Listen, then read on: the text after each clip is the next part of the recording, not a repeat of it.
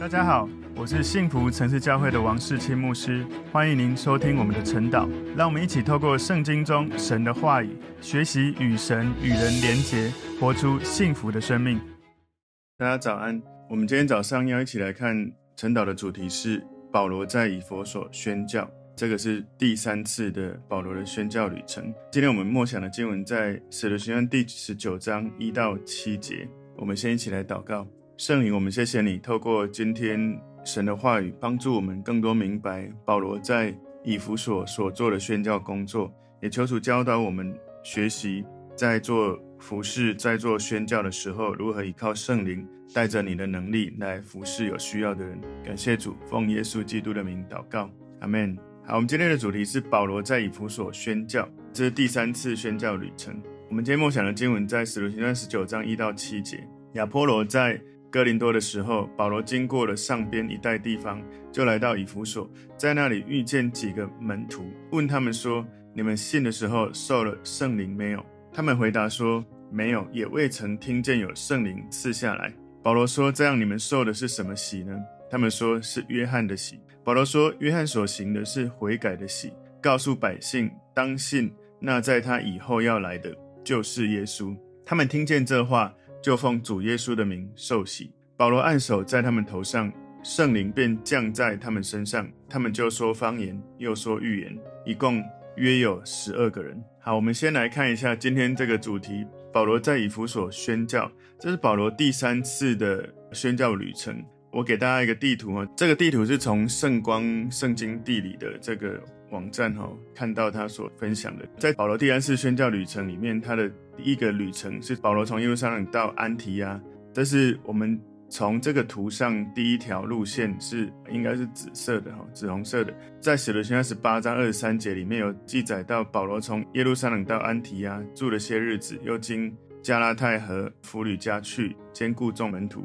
接下来在第二条路线哈，使徒行传十九章一到四十节里面。这里面讲到说，保罗到以弗所传讲福音有三个月之久。这个第二条路线，你可以看到他从安提亚出发，然后经过了这个基利加、吕高尼、加拉太、弗吕加，然后到了以弗所。第三条路线是从以弗所这里，保罗往那个马其顿去哈。他从这个地方以弗所到了马其顿的腓立比，然后我们可以从。使徒行传二十章第一节里面，保罗往马其顿去，可以看到这是第三条。第四条，他在使徒行传第二十章二节，保罗走遍了马其顿，然后在希腊住了三个月。所以第四条这里你可以看到，第三条的时候他已经从腓立比走马其顿到亚该亚哥林多这里，然后第四条就从哥林多这边从海路到了腓立比。他走遍马其顿这个地区，在希腊住了三个月。第四条。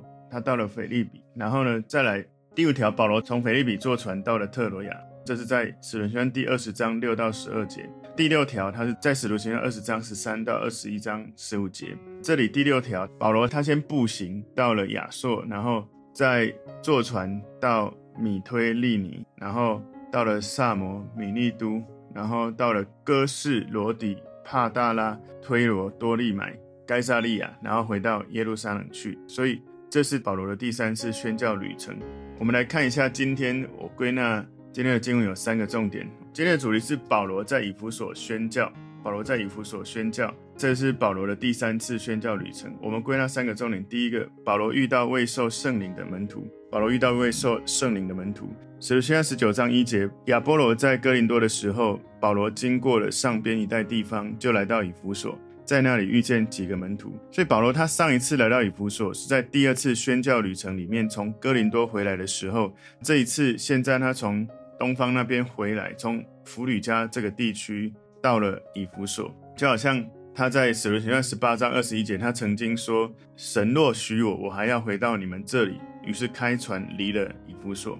所以后来他的确就像他所说的，他如果可以的话，神如果愿意的话。他会再回来，果然他就再回到了以弗所这个地方。使徒行传十九章二节说：“问他们说，你们信的时候受了圣灵没有？”所以很显然，这些门徒身上有某些的外在的状态，引起了保罗想要问这个问题。所以其实保罗哈，你好像没有看到什么地方，他有在别人信主的时候问他有没有受圣灵。有时候我在教会很容易就知道弟兄姐妹其实对圣灵不认识，也没有追求，也不会祷告说圣灵，请你教导我，或者请你恩膏我。我已经听过很多教会的弟兄姐妹说，我们以前从来没有听过，原来可以问圣灵，原来可以跟圣灵这样交流。所以这里在使徒行传十九章二节后半段说，他们回答说没有，也未曾听见有圣灵赐下来。所以从他们的回答，我们看到这些以弗所的门徒对耶稣所彰显的这个神的本质了解的并不多。不过呢，他们知道了就足以他们信主得救，然后成为向耶稣学习的门徒。但是他们不了解耶稣为我们所做的事情，特别是他在升天之前，他应许会有圣灵降临。所以其实这应该不是保罗一开始在以弗所所教导的。后来保罗请那个亚居拉跟百基拉留下来去服侍的那一群门徒，可能不是哦。使徒行传十八章十九到二十一节说，到了以弗所，保罗就把他们留在那里，自己进了会堂，和犹太人辩论。众人请他多住些日子，他却不允，就辞别他们说：神若许我，我还要回到你们这里。于是开船离了以弗所。所以亚居拉跟百基拉跟保罗曾经一起在哥林多待了一年半。从保罗给哥林多的信件里面可以了解，保罗教导这些当地的门徒们、信徒们了解圣灵的工作。这几个门徒哈，这里讲到说，从第一节这里讲到说，在那里遇见几个门徒，这几个门徒，这些人有可能是新的门徒，或是年轻的门徒，应该不是以弗所的核心同工的团队。所以这是第一个，保罗遇到未受圣灵的门徒。第二个重点是分别。约翰的洗礼和奉耶稣的名的洗礼。使徒行十九章第三节说：“保罗说，这样你们受的是什么洗呢？”他们说是约翰的洗。这一些在以弗所的门徒对于耶稣基督他的服事理解只有基本的了解，只是透过施洗约翰的信息得知道。所以他们在那个时候从约翰那里接受约翰的洗，也有可能是施洗约翰过世后有一些。接续施洗约翰的门徒继续做受洗的这个仪式，就是透过施洗约翰的门徒为他们所做的这个施洗。使徒行传十九章第四节说，保罗说，约翰所行的是悔改的洗，告诉百姓当信那在他以后要来的，就是耶稣。所以保罗他指出来，约翰的洗礼是悔改的洗，约翰的信息把人指向耶稣，但没有把人带到耶稣那里。当然。施洗约翰他讲得很清楚，他是为耶稣做预备。理论上，他也是提醒大家，施洗约翰他不是弥赛亚，不是救世主，要人能够去信靠耶稣这一位弥赛亚。当时有一些人是跟着施洗约翰，后来有人跟着耶稣，但是就有一群人是跟着施洗约翰，有一群人是跟着耶稣。事实上，施洗约翰有提醒他的门徒，你们要跟的是耶稣，所以后来跟着施洗约翰的门徒，后来有再去跟了耶稣了。所以我们可以了解到，这些以弗所的门徒透过施洗约翰的信息，知道救世主弥赛亚要来。他们听到他们需要透过悔改来接受这个救世主，在他们的心里，他们可能没有听到弥赛亚已经来的事实，或者是他们可能还在等。当然，后来知道耶稣来的人就转向去找耶稣了。所以有不同的洗礼，这个洗礼我们从当时到现在一般。水洗有两个描述，第一种水洗呢，就是我们这里所看到约翰的洗礼。这里施洗约翰的洗礼主要是悔改的洗礼，就是一种预备象征性的行动，预备受洗的人，他们的心要迎接将来要来能力更大的那一位。是施洗约翰在提醒他是在做预备的，要有更大的要来。所以约翰的洗礼强调是以悔改为前提，就是一个肯悔改的人，他求神饶恕他的罪。不过呢，施洗约翰他不愿意为法利赛人跟撒都该人施洗，因为他们没有悔改的记号。从马太福音三章七到八节说，约翰看见许多法利赛人和撒都该人也来受洗，就对他们说：毒蛇的种类，谁指示你们逃避将来的愤怒呢？你们要结出果子来，与悔改的心相称。所以今天我们在今天的这个教会的水洗哈，其实已经把这个约翰的洗礼是有关认罪悔改结合耶稣的洗礼。我们通常在受洗前会有一个受洗面谈，你要愿意受洗，公开有这个洗礼的仪式。所以认罪悔改，相信耶稣，公开立志做一个跟随耶稣的基督徒，是用水做一个洗礼的记号。所以，我们今天当然我们不可能再去找施洗约翰为我们洗礼，施洗约翰的门徒当然现在我们不知道是不是还在哪里。最重要的重点是。我们现在已经融合了约翰的这个悔改的洗礼跟耶稣的洗。那耶稣的洗礼呢？他在马太福音第二十八章第十九节说：“所以你们要去，十万民做我的门徒，奉父子圣灵的名给他们施洗。”所以在教会的牧者会借着水为人做施洗。我们现在在讲的洗礼，理论上就都是耶稣的洗了，就是我愿意相信耶稣，所以我透过水洗要来接受耶稣成为我生命的主人。接受水洗，一方面是你透过水洗的时候，耶稣的宝血洁净。耶稣的同在在你的里面，你就是愿意透过这个洗礼接受耶稣成为你生命的主人，也就是你愿意让他掌权，然后你愿意承认你的罪，需要认罪悔改，让耶稣的宝血洁净你，使你的灵魂得到救赎，能够有永生。所以，一般你不是基督教的人，你透过受洗，我们讲的受洗就是耶稣的洗，就是水洗，我们就从。本来没有永生的盼望，就领受永生的盼望。请记得，其实受洗这件事不是只是为了我要得到永生，所以我受洗。其实重生受洗是一种包括你永恒灵魂得救，也包括你此生还活在这里的时候，你愿意让耶稣基督掌权，成为你生命的主人。换句话说，从圣经里面耶稣的教导，你愿意去执行他所教导的。耶稣教导了有很多的事情啊，包括我们最近在。主日信息讲的登山宝训，你要认识耶稣，信耶稣，要追求神，要服侍，要传福音，要在教会，反正做很多，包括圣经的教导，旧约、新约，你要服侍，要敬拜，要奉献，要跟弟兄姐妹的连结，有许多这一些圣经的教导，是我们在信主受洗后要持续活出来的生命。当然，还有另外一种喜是圣灵的喜，圣灵的喜，这里我请大家来了解一下圣灵，它。触摸你有一种内住，就是你信耶稣的时候，圣灵内住在你里面，那是一种生命品格、内在生命的成长。而圣灵浇灌、圣灵的洗，是一种外在彰显属灵恩赐的这种为了服侍，他会赐给你的。所以使徒行传一章四到五节，耶稣和他们聚集的时候，嘱咐他们说：不要离开耶路撒冷，要等候父所应许的，就是你们听见我说过，约翰是用水洗。但不多几日，你们要受圣灵的洗，所以圣灵是会降临在人的身上。使徒行传十一章十五节，彼得在向耶路撒冷教会述说圣灵在外邦人当中所行的事情。他说：“我一开讲，圣灵便降在他们身上，正像当初降在我们身上。”我就想起主的话说：“约翰是用水洗，但你们要受圣灵的洗。”所以圣灵降临，果然在耶稣升天十天之后，五旬节就降临下来。在使徒行传第二章，我们曾经看过了。使徒行传二章三十八节，彼得说：“你们个人要悔改，得救必须先悔改，脱去旧人，奉耶稣的名受洗，水的洗礼，叫你们的罪得赦，就必领受所赐的圣灵。”所以受洗，你看到这里有包含悔改，然后水洗，然后领受圣灵。当然，我们现在你要受洗之前，你就先做。认罪悔改的祷告了，然后你在水洗的同时，有可能圣灵会浇灌在你身上。圣灵到底什么时候会浇灌，会触摸人的心？有时候是这样，圣灵在你受洗前有可能会触摸你，圣灵在你受洗中有可能会触摸你，圣灵在你受洗后有可能会触摸你。换句话说，圣灵任何时候都有可能会触摸你。不过呢，每个人。被圣灵充满，他的状态反应是不一样，所以不要去要求别人。诶，他怎么没有像我们一样？圣灵触摸的时候是什么反应哦？有人哭，有人笑，有人倒，有人安静，反正各种方式。所以，我们信主得救的时候，圣灵会为你施洗。今天圣灵还会浇灌，还会施洗吗？会，他会继续浇灌，会继续充满我们施洗那种感觉。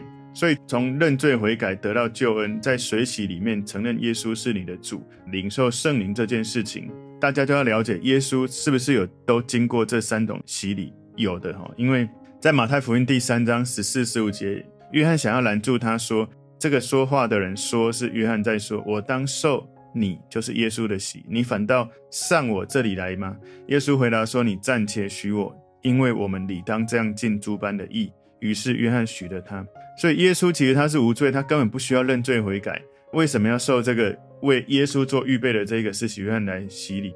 耶稣说：“我这样做是尽诸般的义。”所以耶稣他其实不需要认罪悔改，他也受了这个悔改的洗。然后耶稣他本身其实就是救恩，所以他本身就有经过这个水洗。耶稣他本身就是耶稣的洗。然后他在受洗的时候，圣灵降临在他的身上，像鸽子降临下来。所以耶稣他本身就是救恩。事实上，我们人都需要重生，可是耶稣不需要重生，因为耶稣本身是救恩。然后，其实耶稣不需要经历重生，因为他一生下来就是完美的。他一生下来，他的灵里面就是完美的。所以，耶稣是救恩。我们悔改信了耶稣，就有了救恩，也有了水洗，也有圣灵的洗。所以，耶稣他在受洗的时候，同时在约翰的洗礼，还有耶稣的洗礼，还有圣灵的洗礼，其实一次都成就了。所以，这是第二个重点，我们看到的，分别约翰的洗和奉耶稣的名洗礼。同时，我刚刚也解释了。圣灵的洗，所以今天的基督徒，你要记得，你要受洗的时候，你要先认罪悔改，接受耶稣成为你生命的主。什么时候你会经历圣灵的洗呢？有可能受洗前、中、后。不要要求别人跟你是一样。有人说我圣灵触摸我的时候，全身被电到；有人说我感觉有一种温暖暖流，有一种爱；有人说我就忍不住想哭；有人说忍不住想笑；有人说我就有感觉到一种讲不出来的平静安稳。所以每个人领受圣灵的洗触摸，他可能反应不同。有人可能就说方言，所以一定要记得这个洗礼，我们会有这三种模式：有约翰的洗、耶稣的喜、圣灵的喜。我们现在其实都把约翰的喜跟耶稣的喜，其实是你做一次就已经是都包含。我们今天最后的一个重点是领受圣灵的喜，领受圣灵的喜。使徒行传十九章第五节，他们听见这话，就奉主耶稣的名受洗。所以施洗约翰。他的传道让他们能够完全准备好接受受洗，他们准备好接受耶稣，奉耶稣的名受洗。使徒行传十九章第六节，保罗按手在他们头上，圣灵便降在他们身上，他们就说方言，又说预言。所以保罗他待在以弗所的这个城里面。在这段时间，他写下哥林多前书、哥林多后书，然后哥林多前书对圣灵的身份跟工作有做了许多的说明。在使徒行传十九章第七节里面，一共约有十二个人。所以我刚刚有讲了，在哥林多前书对圣灵身份跟工作做很多的说明。其实哥林多教会他们有很多圣灵恩赐的运作，因为产生了一些混乱，所以保罗特地的写书信给哥林多教会，提醒他们。这些圣灵恩赐，你要运用的时候，要有一些的学习。这里最后今天看到的，使徒行传十九章七节，一共约有十二个人。这里提醒我们，不是以弗所的整个教会都对耶稣的身份跟耶稣的服饰有不完整的这种理解跟接受。就像刚刚我们讲的，有几个门徒，可能这些人没有接受，不过这只是其中一小部分的人。所以我们常常会去思考。或是讨论一个问题，就是这十二个以弗所的门徒成为基督徒，是在圣灵充满之前，还是在圣灵充满之后？事实上，他们被称为门徒，似乎他们就是以弗所基督徒的一部分。如果实际上他们不是基督徒，就当然不会讲是门徒。可是另一方面要去思考，他们对耶稣所了解的不是太多，所以他们再一次在水里面受洗，奉耶稣的名。所以我们不确定。他们到底是不是之前奉耶稣的名洗礼？哈，不然为什么这一次再一次奉耶稣的名洗礼？不过我们可以很确定一件事，就是保罗看出来他们生命里面缺少圣灵，所以我们每一个基督徒信主的基督徒都要去思考，我们是不是信主的时候也领受的圣灵，或者我们有没有学习了解，我们可以追求圣灵。所以，以弗所的门徒，他们感觉需要跟神有更进一步的连结。当然，从米赛亚耶稣基督身上，我们需要认识跟神连结。我们不只要是去接受耶稣成为生命的主人，我们也要知道耶稣要他的门徒等候圣灵。我们需要信耶稣，也需要领受圣灵的充满。所以，当我们信耶稣的时候，我们是否接受了圣灵的充满？我们是否已经领受了圣灵的触摸？你有没有在他的能力充满你的时候，你感觉到真的他与你同在。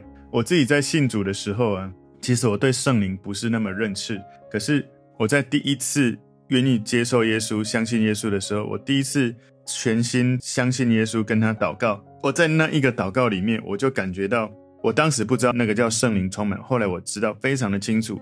我非常清楚圣灵当时我在祷告的时候，他触摸我的心，改变我的喜好，然后。我说改变我的喜好，包含我当时想抽烟，跟在部队里面跟人喝酒这些东西。我在感觉圣灵触摸我的时候，我突然那些渴望完全被改变了，就没有想再抽烟，没有想再喝酒。你知道，有一些人他说，我不知道我的生命里面有没有圣灵的存在，圣灵的能力。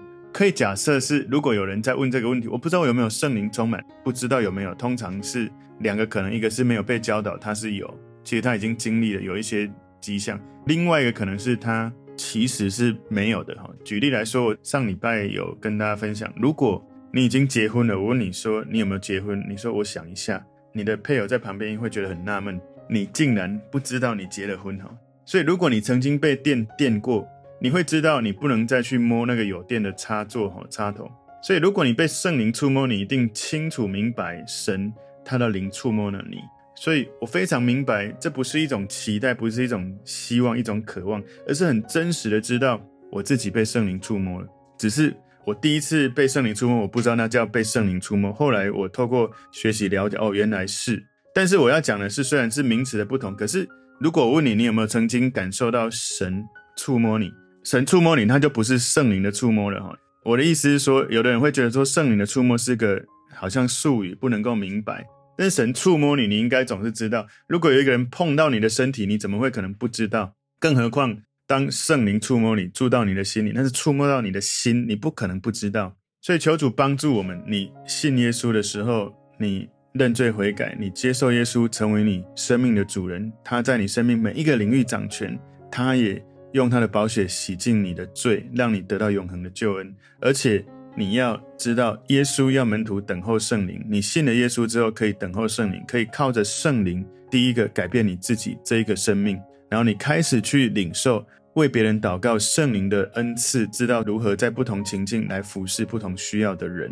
所以求神帮助我们，对圣灵的喜是有认识的，对于追求圣灵的触摸是有认识的。我们今天的主题是。保罗在以弗所宣教，这是第三次的宣教旅程。我们归纳三个重点：第一个重点，保罗遇到未受圣灵的门徒；第二个重点，分别约翰的洗礼和奉耶稣的名的洗礼；第三个重点，领受圣灵的洗。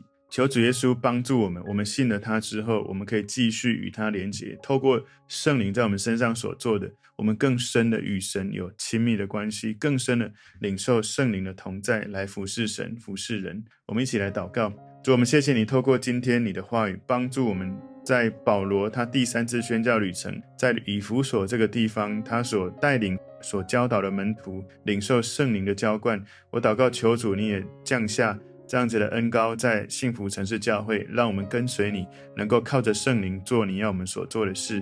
谢谢耶稣，奉耶稣基督的名祷告，阿门。